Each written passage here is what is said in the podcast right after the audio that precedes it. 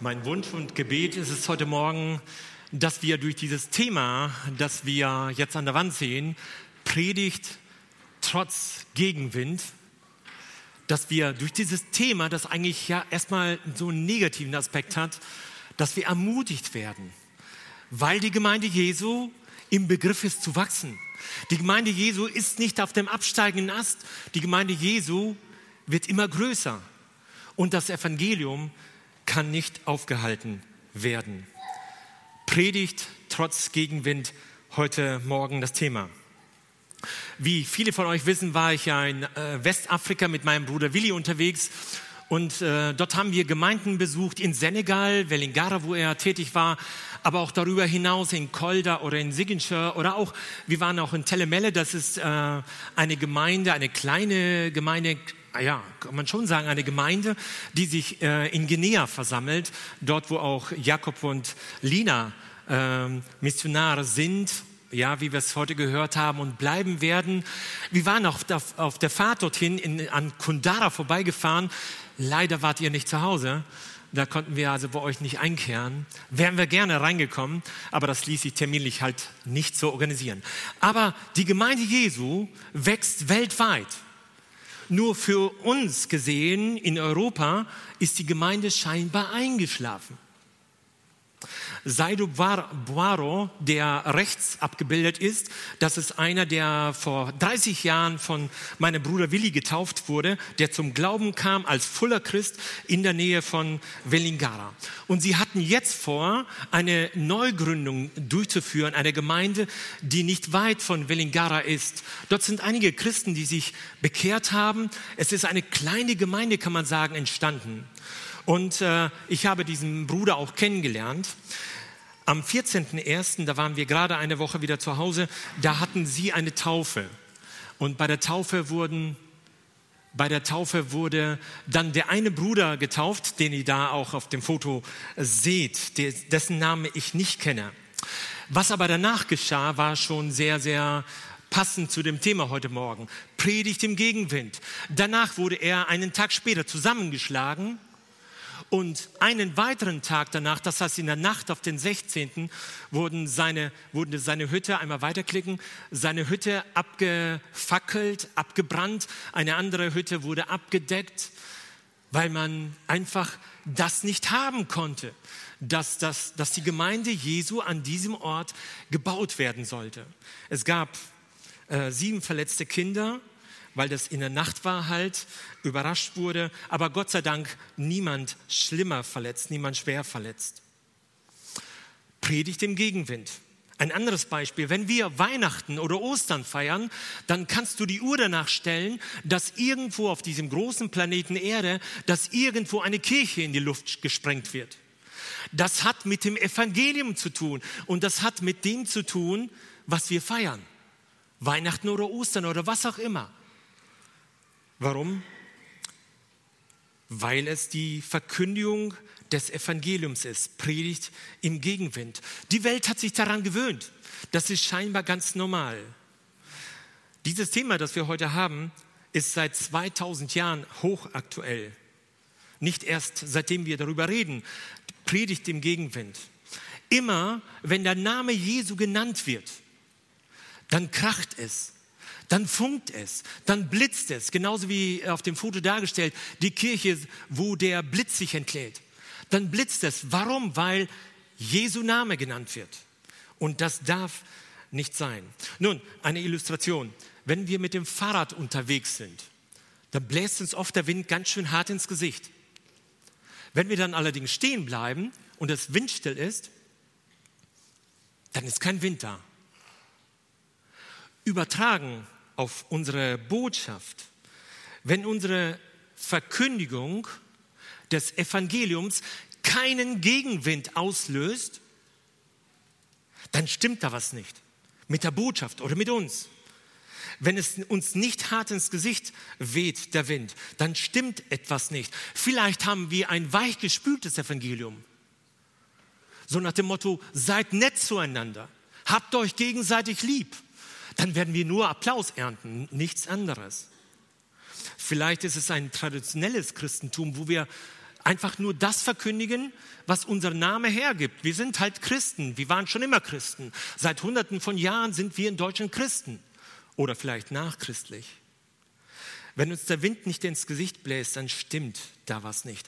Es ist auf jeden Fall nicht das reine Evangelium. Weil wenn der Name Jesus genannt wird, dann kracht es. Es kann gar nicht anders sein. Für Nichtchristen ist es schwer zu verstehen.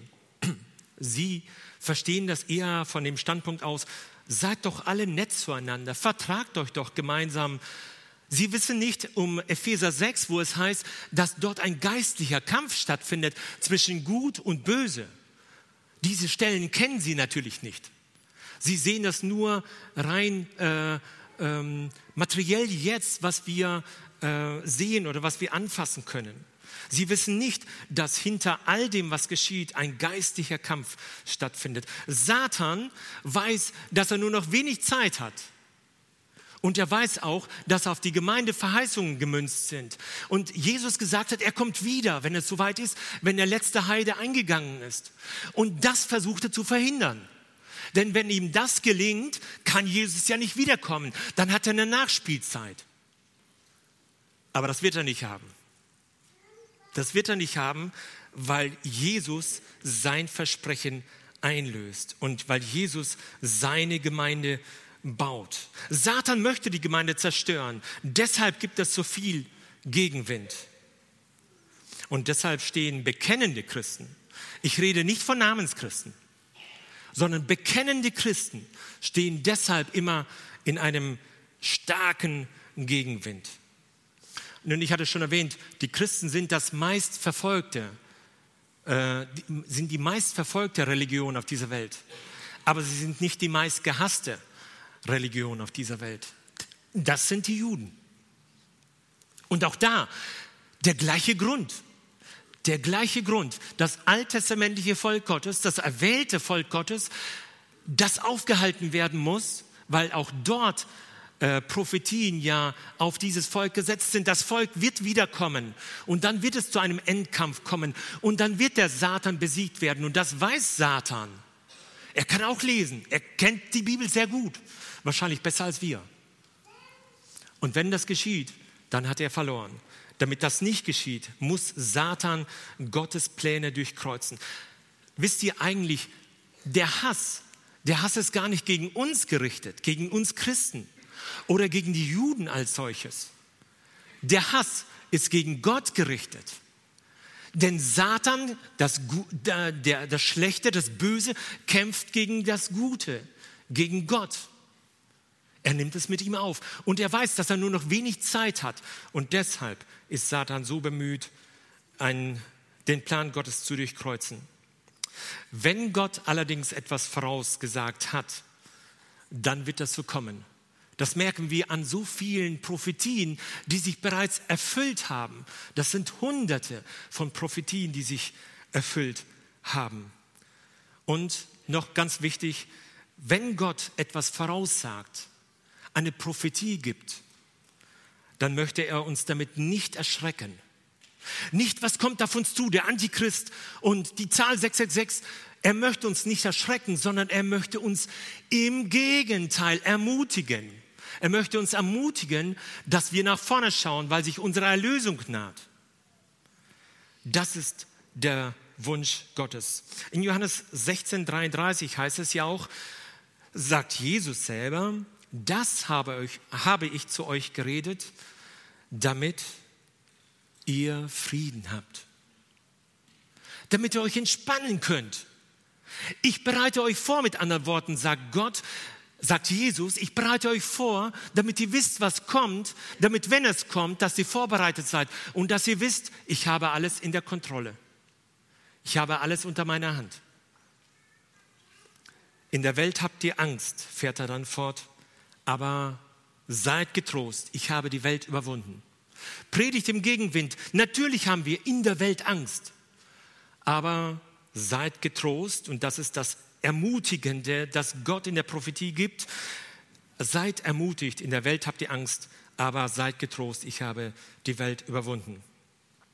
Ganz wichtig könnten wir uns merken, Gott sagt, auf der einen Seite, was er denkt. Er müsste es gar nicht. Er ist nicht darauf angewiesen, dass er uns informiert. Gott sagt, was er denkt. Aber er tut auch, was er sagt. Ein kleines Wortspiel, aber genau das trifft zu. Gott informiert uns in der Prophetie. Und Gott hält sein Wort, weil er es zugesagt hat. Und das ist der wirkliche Grund und äh, Grund zur Freude, den wir haben. Ich komme zum ersten Punkt: Predigt trotz Gegenwind. Und es wird immer wieder zum Gegenwind kommen. Warum? Weil der Anspruch des Evangeliums so unfassbar äh, exklusiv ist. Der erste Punkt, das Evangelium wirkt. Wir haben es ja eben gehört von Marco. Während sie zum Volk redeten, traten zu ihnen die Priester und der Hauptmann des Tempels und die Sadduzäer, die verdross, dass sie das Volk lehrten und verkündigten an Jesus die Auferstehung von den Toten. Und sie legten Hand an sie und setzten sie gefangen bis zum Morgen, denn es war schon Abend. Aber, und das ist sehr ermutigend, auch für Jakob und Lina, aber da heißt es hier, aber die, aber die das Wort gehört hatten, wurden gläubig. Sie wurden gläubig und die Zahl der Männer stieg auf etwa 5000. Ist das nicht ermutigend? Ich meine, es ist eine scheinbare Niederlage. Die Apostel wurden ins Gefängnis gesteckt. Eine scheinbare Niederlage. Wie soll das denn jetzt weitergehen mit dem, mit dem Projekt der, des Evangeliums? Wie soll es weitergehen? Und an dieser Stelle bekehren sich mehr als vorher bei der, äh, bei der Predigt von Apostel Petrus. Denn in äh, Apostelgeschichte 2, 41 heißt es, dass da 3000 Männer, Menschen, Entschuldigung, 3000 Menschen, Männer und Frauen, äh, sich nach der Pfingstpredigt des Petrus bekehrt haben. Wenn wir nur annehmen, dass die Hälfte davon Männer waren, wobei Frauen waren meistens in der Überzahl, dann waren das 1500. Und jetzt sind es 5000 Männer alleine. Das ist das dreieinhalbfache. Das ist scheinbar fast explodiert. Und zwar zu einem Zeitpunkt, als die Apostel gar nichts mehr machen konnten. Sie saßen im Gefängnis. Was war geschehen? Seit 40 Jahren lag ein Gelähmter und man konnte ihm nicht helfen. Kein hoher Priester, kein Schriftgelehrter konnte ihn, hatte die Vollmacht, ihn zu heilen. Und dann kommen die beiden vorbei, Petrus und Johannes, und sie sagen, Silber und Gold haben wir nicht, aber was wir haben, das geben wir dir. Und schwuppdiwupp war er gesund. Alles ist begeistert. Und Satan sagt, das geht so nicht. Das geht so nicht. Das kann ich so nicht durchgehen lassen. Absurd, oder? Die Apostel, die etwas Gutes getan haben, eine gute Tat gemacht haben, die kommen ins Gefängnis. Das ist genauso ähnlich wie heute mit Israel. Israel, das sich sehr bemüht, die Schäden von dem palästinensischen Volk fernzuhalten und das sich nur verteidigt. Israel wird angeklagt vor dem äh, höchsten Gericht der UNO, dass sie Völkermord begehen. Das ist genauso. Man hat den Bock zum Gärtner gemacht. Der Satan verdreht meisterhaft die eigentliche Wahrheit, die gesetzt ist. Aber Menschen kommen zum Glauben. Menschen haben das Evangelium gehört und Menschen kommen zum Glauben. Und der Anstieg ist einfach phänomenal.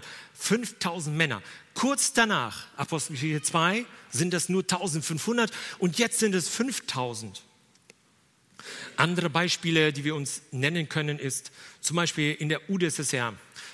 Die Jüngeren von uns wissen ja gar nicht mehr, was das war. Das war vor 1990. Da gab es noch eine UdSSR und äh, ja, dort war der Kommunismus ganz stark und ganz groß geschrieben. Und was dem Kommunismus nicht entsprach, musste weg. Und so hatte man dort damals auch Bibeln verboten. Heute ist der, die Orthodoxie sehr stark in Russland, aber damals überhaupt nicht. Damals waren die genauso quasi im Untergrund äh, wie auch die anderen Christen. Die Bibel waren verboten. Christen wurden verlacht in ihren Clubhäusern, wurde geklatscht, wenn Christen vorgeführt wurden, wie so äh, Tiere im, im Zoo. Christen wurden verfolgt. Prediger wurden eingesperrt, kamen gar nicht mehr wieder. Christen wurden verfolgt und bis aufs, auf den Tod verfolgt. Aber die Gemeinde überlebte. Die Gemeinde überlebte. Die Registrierten oder nicht Registrierten, sei es wie es auch immer ist, sie überlebten, weil Gott hinter ihnen stand. Und in einem Zitat, das ich mal gesehen habe, gelesen habe, da heißt es, was man früher in der UdSSR äh, gepredigt hat. Da sagte man, also in einem Wikipedia sozusagen, Vorläufer von Wikipedia, da heißt es, die Bibel ist eine Ansammlung von Geschichten und Legenden, mit der die Kirche versucht, die Menschen zu binden. Legenden und Geschichten. Wenn das so ist, wenn es wirklich so ist, dass es nur Legenden sind, was im Wort Gottes steht, dann müsste man doch gerade dieses Wort Gottes verteilen, schon in der Grundschule. Müsste man das jedem Kind geben und sagen, guck mal hier, Märchens, Grimm, äh, äh Grimms Märchenstunde. Das stimmt doch alles gar nicht. Man müsste es doch gerade zugänglich machen. Warum hat man die Bibel verboten? Weil die Bibel Dynamit ist. Die Bibel wirkt sich aus. Die Bibel sie äh, hat eine ganz, ganz starke Wirkung, eine gewaltige Wirkung, gerade wenn der Druck von außen kommt, wenn es Gegenwind gibt. Ein anderes Beispiel äh, in einem Video von Open Doors, eine Dokumentation über Christen in China, da sah ich einmal Folgendes. Äh, ein Bruder berichtete vor dem Boxeraufstand, also Ende des 19. Jahrhunderts, äh, vor dem Boxeraufstand gab es in diesem Riesenreich vielleicht etwas mehr als 1000 Christen, vielleicht 2000 mehr nicht. Und dann besann sich China wieder, also die Machthaber dort, dass man doch eine eigene Tradition hat, eine Jahrtausende Tradition. Wir brauchen kein Christentum. Dann hat man Christen verfolgt, vor allen Dingen einheimische Christen hat man totgeschlagen. Die durfte es nicht mehr geben. Und man dachte, man hat sie alle ausgerottet. Vorher waren es tausend, nachher waren es zehntausend. Dann kam die Zeit der Kulturrevolution von Mao Zedong und seine Frau. Und davor gab es vielleicht, wenn es hochkommt, 100.000 Christen. Nach der Revolution, wo man Christen wirklich auf, mitten auf Dorfplätzen zusammengeschlagen hat, umgebracht hat, bestialisch ermordet hat, danach, nach, diesen, nach, diesem, nach dieser Kulturrevolution, gab es eine Million Christen. Heute können wir sie gar nicht beziffern, äh, wenn wir auch wollten. Es schwankt zwischen 80 Millionen und 120 Millionen Christen, wiedergeborene Christen. Ich meine nicht Namenschristen. Wir sind in Deutschland ja auch 40 Millionen Christen. Sind wir doch gar nicht. Ich rede nicht von Namenschristen, ich rede von Christen, die sich in Untergrundgemeinden versammeln. Es sind 80 bis 120 Millionen Christen, die zum Glauben gekommen sind. Und der Bruder sagte, der chinesische Bruder, der das berichtet hat, der sagte dann, das Blut der Märtyrer ist der Dünger für das heutige Wachstum der Gemeinde Jesu in China. Die Gemeinde ist nicht unterzukriegen. Und das ist das, was ich uns mitgeben will. Die Gemeinde ist Gottes Werk und es wird bestehen. Oder denken wir an das Wachstum in Iran. Im Iran wird, wird Christentum und alle anderen Religionen ja verfolgt bis aufs Blut. Christen werden eingesperrt. Dabei ist Iran aber prozentual gesehen, ich meine nicht in absoluten Zahlen, sondern prozentual gesehen ist in Iran die schnellst wachsende Gemeinde weltweit. Natürlich auf kleinem Maßstab, aber sie wächst am schnellsten trotz Verfolgung. Menschen begegnen Jesus in einem Traum und Jesus, sie wissen ganz genau, dass es Jesus ist und nicht Mohammed und sie entscheiden sich für ihn. Auch im Senegal wo wir waren, oder in Guinea, wo unsere Geschwister ihren Dienst taten und tun, ähm, da sehen wir immer wieder, selbst dann, wenn Missionare abreisen, wie es ja auch damals geschehen ist bei Willi und Maria, sie sind abgereist, andere Missionare sind abgereist, die Gemeinde ist gewachsen. Die Gemeinde ist nicht etwa untergegangen. Und das ist das Ermutigende. Der zweite Punkt, das Evangelium schenkt Freimut.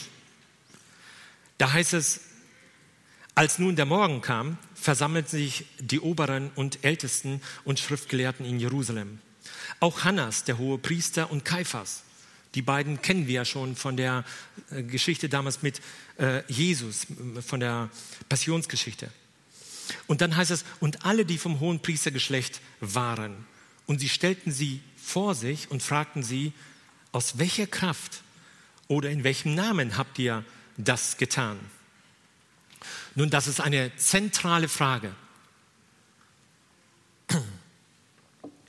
Aus welcher Kraft, in welcher Vollmacht habt ihr das getan?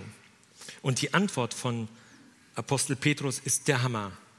Er sagt, so sei euch und dem ganzen Volk Israel kundgetan, im Namen Jesu Christi von Nazareth, den ihr gekreuzigt habt, den Gott von den Toten auferweckt hat. Durch ihn steht dieser hier gesund vor euch. Das ist der Stein, von euch Bauleuten verworfen, der zum Eckstein geworden ist. Wenn ich das so lese, ich weiß nicht, wie es euch geht, ich, ich stelle mir das so plastisch vor.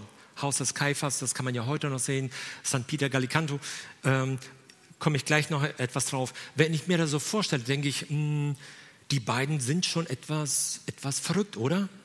Was die da raushauen, ja? Äh, ihr seid diejenigen, die den Stein den Eckstein verworfen habt. Ihr habt ihn gekreuzigt, ihr habt Jesus auf dem Gewissen. Man möchte sagen, Petrus, sei doch einfach mal ein bisschen still, back doch etwas kleinere Brötchen, ist doch alles okay. Was der da raushaut, das geht doch gar nicht. Ich denke nur, lieber fünf Minuten feige als ein Leben lang tot. Petrus, halt mal den Mund. Sag jetzt nicht alles das, was du gerade auf dem Mund hast, im Mund hast. Sei doch einfach mal ruhig und verhindere doch das, was geschehen kann. Denn stellen wir uns mal vor, vor ein paar Wochen, vor ein paar Monaten wurde ihr Herr an dieser Stelle äh, schuldig gesprochen und danach wurde er auch gekreuzigt. Das hätte ihr letzter, ihr letzter Gang sein können zum Haus des Kaifers.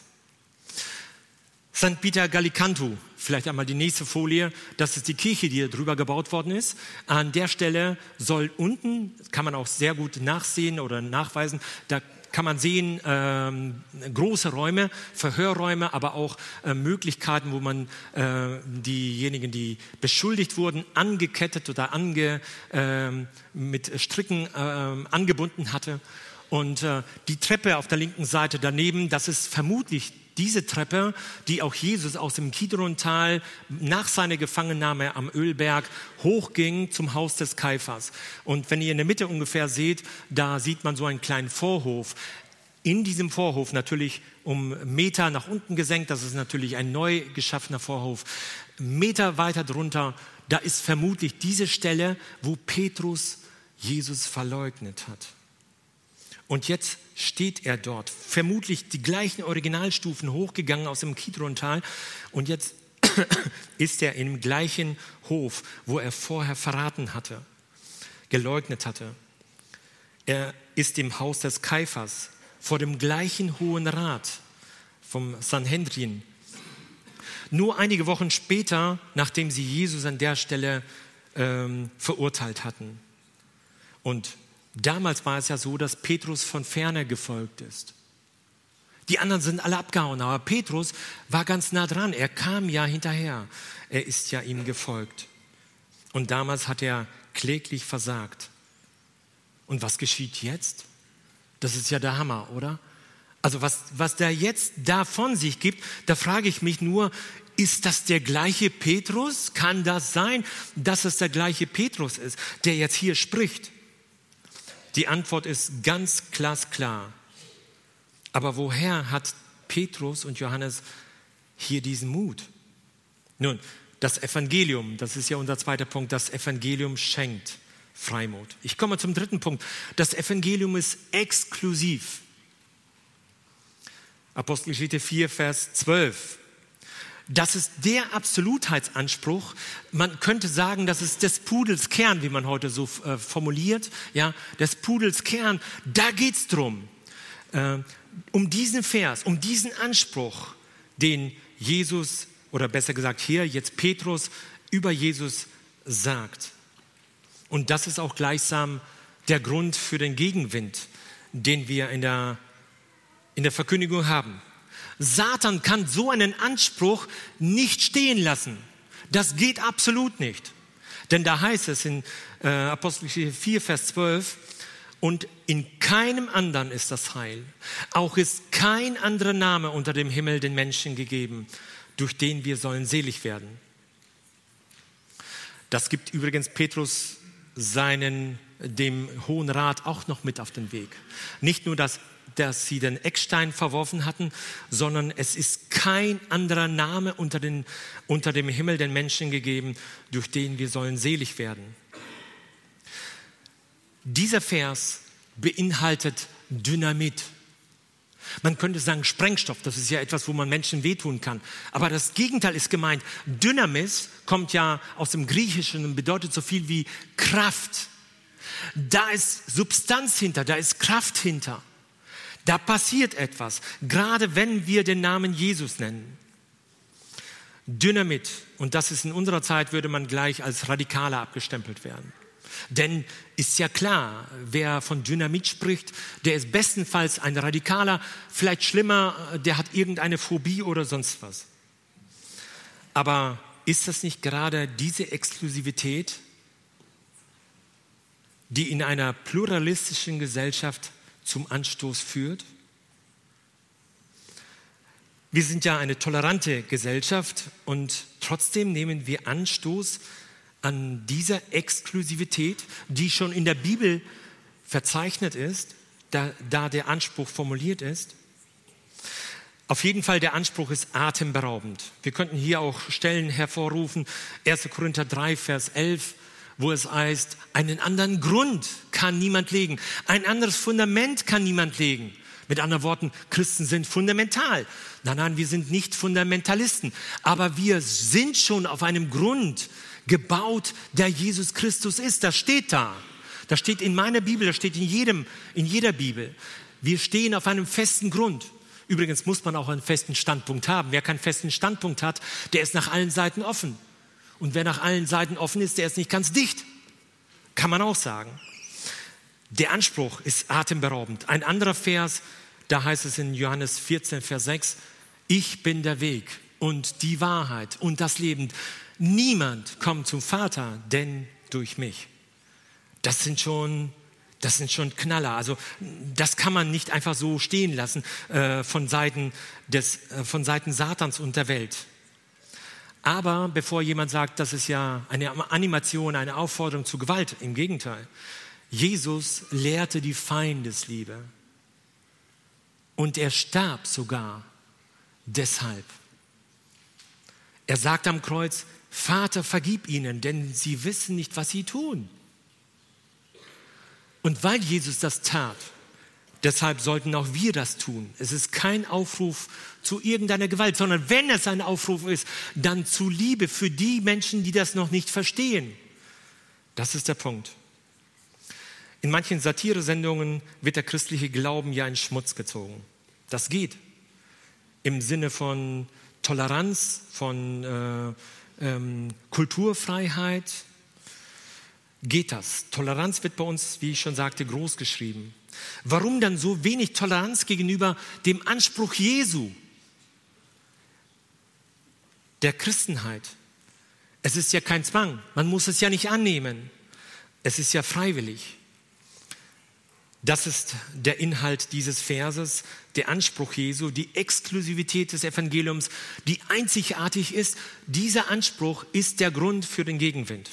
Wir waren im Mai 2023 zu einer äh, Jubiläumstournee von Osloer Gospel Chor und der Gründer von und Dirigent, langjähriger Dirigent, auch heute noch Dirigent des Osloer Gospel Chors, Tore W. Aas, der sprach am Ende, bevor es noch eine letzte Zugabe geben sollte, sprach am Ende, gab ein, äh, eine Passage aus seinem Leben weiter von der Gründung des Osloer Gospel.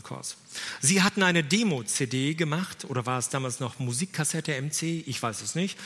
Und mit dieser CD tingelte er mit seinen Gospelliedern durch die großen Plattenfirmen.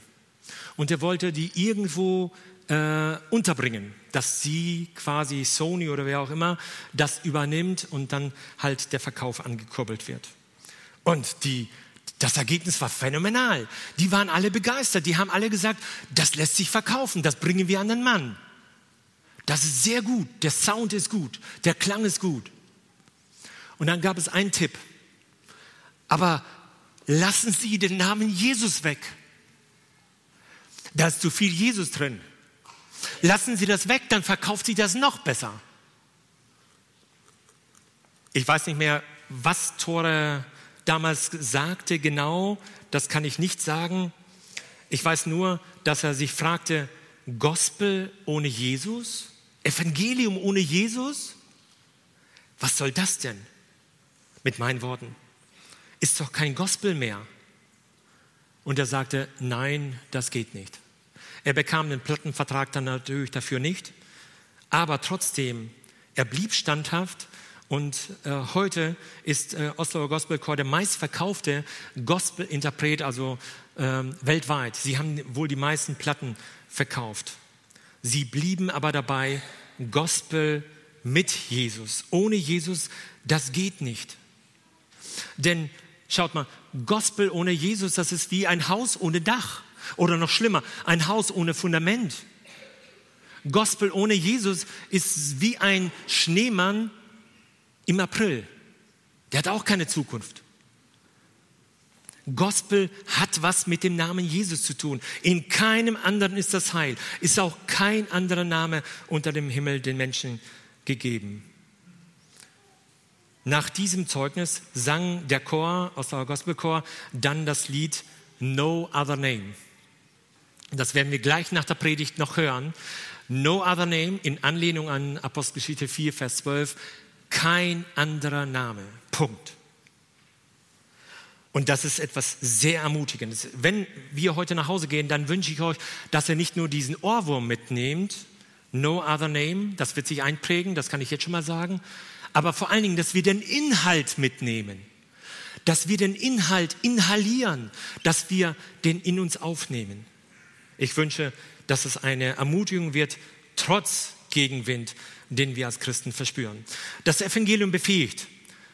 Kapitel äh, 4, Vers 13, da heißt es, sie sahen den Freimut von Petrus und Johannes und wunderten sich, denn sie merkten, dass sie ungelehrte Leute, ungelehrte und einfache Leute waren und wussten auch von ihnen, dass sie mit Jesus gewesen sind.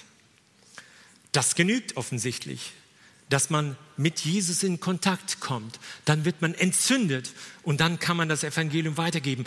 Mit dieser Kühnheit und auch mit dieser Weisheit hatten die Gelehrten nicht gerechnet. Eigentlich waren sie ja die Gelehrten und wurden jetzt belehrt.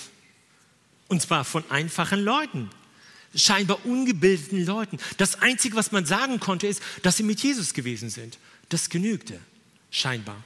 Das genügt auch wirklich. Sie waren doch die Gelehrten. Sie hatten doch Bücher geschrieben. Die anderen haben vielleicht noch nicht mal Bücher oder Schriftrollen gelesen, groß aber sie haben, hatten sie verfasst. Aber ist das nicht so, dass der Heilige Geist hier, wir haben es hier gelesen, Petrus und Johannes erfüllt von dem Heiligen Geist sprachen? Ist das nicht so, dass der Heilige Geist hier spricht? Etta Linnemann, eine Theologieprofessorin und ich sage auch mal dazu, zunächst ungläubig. Also es geht auch, Theologieprofessorin zu sein, aber ungläubig zu sein. Sie war eine Schülerin von Rudolf Bultmann, Bibelkritik, und für sie gab es keine Wunder. Rudolf Bultmann ja genauso. Für sie gab es keine Wunder. Und das lehrte sie auch so ihren Schülern, dass es Wunder nicht gibt, dass man alles erklären kann. Nun, sie war wirklich auf der Suche einmal und äh, hatte schon einige ähm, erweckliche, lebendige Gemeinden kennengelernt und so wurde sie auch zu einer Missionskonferenz eingeladen, wo morgens, mittags, abends gepredigt werden sollte. Und sie sagte, Mann, das reicht, aber eigentlich reicht mir schon eine Predigt, das ist mehr als das, was ich fassen kann. Und hier dreimal in einer Missionskonferenz. Und sie saß dort und dann äh, berichtete ein Wycliffe-Missionar äh, von einem Sprachhelfer namens Paul. Dieser Paul war ein Schwerverbrecher in Nepal. Aber nicht, weil er wirklich ein Schwerverbrecher war, sondern er war nur Christ. Und deshalb galt er als Schwerverbrecher. Und dieser Paul war ein glühender, ein brennender Zeuge Jesu Christi. Er war Prediger und sogar eine kleine Gemeinde hatte sich schon gegründet. Und natürlich, wie es so sein musste, wurde er verklagt und er kam vor die Richter. Und da berichtet sie, was er da sagte, dieser Paul, dieser einfache Sprachhelfer, was er da sagte, konnte unmöglich von ihm sein. Denn der, der, Missionar berichtete ja vorher von seiner Vorbildung, von Pauls Vorbildung. Und sie saß da und sagte, das, was er jetzt da sagt vor den Richtern oder was der Wycliffe-Missionar berichtet hat, das kann unmöglich von ihm sein. Es sei denn, so fährt sie fort, es sei denn, Markus 13, Vers 11 hat es sich erfüllt. In Markus 13, Vers 11 heißt es, und wenn sie euch hinführen und überantworten werden, so sorgt euch nicht vorher, was ihr reden wollt, sollt, sondern was euch in jener Stunde gegeben wird, das redet. Denn ihr seid nicht, die da reden, sondern der Heilige Geist ist es, der da redet. Schlagartig wusste sie, die nicht an Wunder glaubte, schlagartig wusste sie, das ist ein Wunder. Das kann gar nicht anders sein, dass der Mann so etwas sagen kann zu seiner Verteidigung. Und sie bekehrte sich. Ähnlich auch hier bei Petrus und Johannes. Sie waren es nicht, die hier redeten. Was Petrus da von sich gibt, da denke ich nur, oh Mann, oh Mann, oh Mann, da muss man ja die Augen und die Ohren zuhalten, dass man das nicht mitkriegt. Er weiß hoffentlich, wo er steht vor dem Hohen Rat. Aber sie waren es nicht, die da redeten. Das war der Heilige Geist. Und das Evangelium befähigt, das ist ja unser vierter Punkt. Ich komme zum letzten. Das Evangelium ist unaufhaltsam. Der Rat, der Hohe Rat hatte ein Problem. Sie sagten, was sollen wir mit diesen Menschen tun? Denn dass ein offensichtliches Zeichen durch sie geschehen ist, ist allen bekannt, die in Jerusalem wohnen. Und wir können es ja nicht leugnen. Aber damit es nicht weiter einreiße unter dem Volk, wollen wir ihnen drohen, dass sie hinfort in keinem anderen, äh, dass sie hinfort keinem Menschen in diesem Namen, zu keinem Menschen in diesem Namen reden. Da drohten sie ihnen, Vers 21, da drohten sie ihnen und ließen sie gehen um des Volkes willen, weil sie nichts fanden, was der Strafe, äh, was Strafe verdient hätte. Denn alle lobten Gott für das, was geschehen war. Nun, die Gelehrten standen auf dem Schlauch, besser gesagt in einer Zwickmühle. Sie wussten nicht, wie sie das unterbinden sollten, wie sie da den Deckel wieder draufkriegen sollten auf die Flasche. Sie wussten das nicht, was hier jetzt geschieht, was sie tun sollten. Jesu Auferstehung, damals konnten sie ja noch verdrehen. Als Jesus auferstanden war, ist, waren ja nicht alle äh, am Grab zugegen. Da waren ja nur einige Soldaten. Dann hat man halt eine Lehre hineinbringen können und sagen können, die Jünger haben ihn geklaut. Sie haben ihn gestohlen, den Leichnam. Er ist, das Grab war leer, das ist gar keine Frage. Aber wer hat es denn leer gemacht? Das ist die Frage. Bis auf den heutigen Tag wird eben diese dieses behauptet, dass die Jünger ihn gestohlen haben. Aber hier war es nicht möglich. Hier sahen buchstäblich Tausende zu. Wie sollten sie das leugnen? Das sagen sie auch. Das ist ganz Jerusalem bekannt. Wie sollte man das verdrehen oder wie sollte man das leugnen? Nun, die, die Lösung ist ganz einfach. Sie sagen, wir werden ihnen drohen. Wir werden sie bedrohen.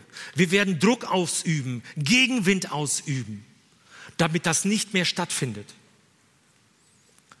Das ist eine präferierte Lösung Satans. Satan ist ja auch der Meister der Desinformation. Er kann Dinge verdrehen, aber er kann Dinge auch total, er kann Menschen unter Druck setzen, dass sie nicht mehr das sagen, was sie sagen wollten. Satan, das können wir uns merken, Satan verbreitet Angst und Schrecken. Er droht den Menschen. Ganz anders bei Jesus, bei Gott. Gott schenkt Freimut. Gott schenkt Freiheit und Gott schenkt Freude. Denn in ihm ist Freude zu finden. Die Hohepriester konnten das Geschehene nicht einfach ungeschehen machen. Das Evangelium setzt sich durch. Das Evangelium ist Leben, ist mit Leben erfüllt. Und wo Leben ist, da setzt sich Leben durch. Heinz Weber Senior, der sagte einmal Folgendes, Leben schafft Formen, aber Formen schaffen kein Leben. Merken wir, wo Leben ist, da entsteht eine Form. In jedem Bereich unseres Lebens. Leben schafft Formen. Zum Beispiel ein Fluss. Wir kennen es vom Ahrtal. Der Fluss hat sich eine Form gegraben. Er hat sich eingegraben. Er hat sich durchgesetzt. Leben schafft Formen. Aber gucken wir uns in Spanien ein, ein ausgetrocknetes Flussbett an. Eine Form schafft noch kein Leben. Aber Leben schafft Formen. Und so ist es auch mit dem Christentum. So ist es mit dem Anspruch bei der Verkündigung des Evangeliums. Hier heißt es nicht, muss ich sagen, dass wir Menschen nicht gehorchen sollen, denn hier steht es ja, urteilt bei euch selbst, ob es vor Gott recht ist, dass, ähm, dass wir euch mehr gehorchen als Gott. Wir können es ja nicht lassen, von dem zu reden und äh, was geschehen und was wir gesehen und gehört haben. Hier heißt es nicht, dass wir Menschen nicht gehorchen sollen.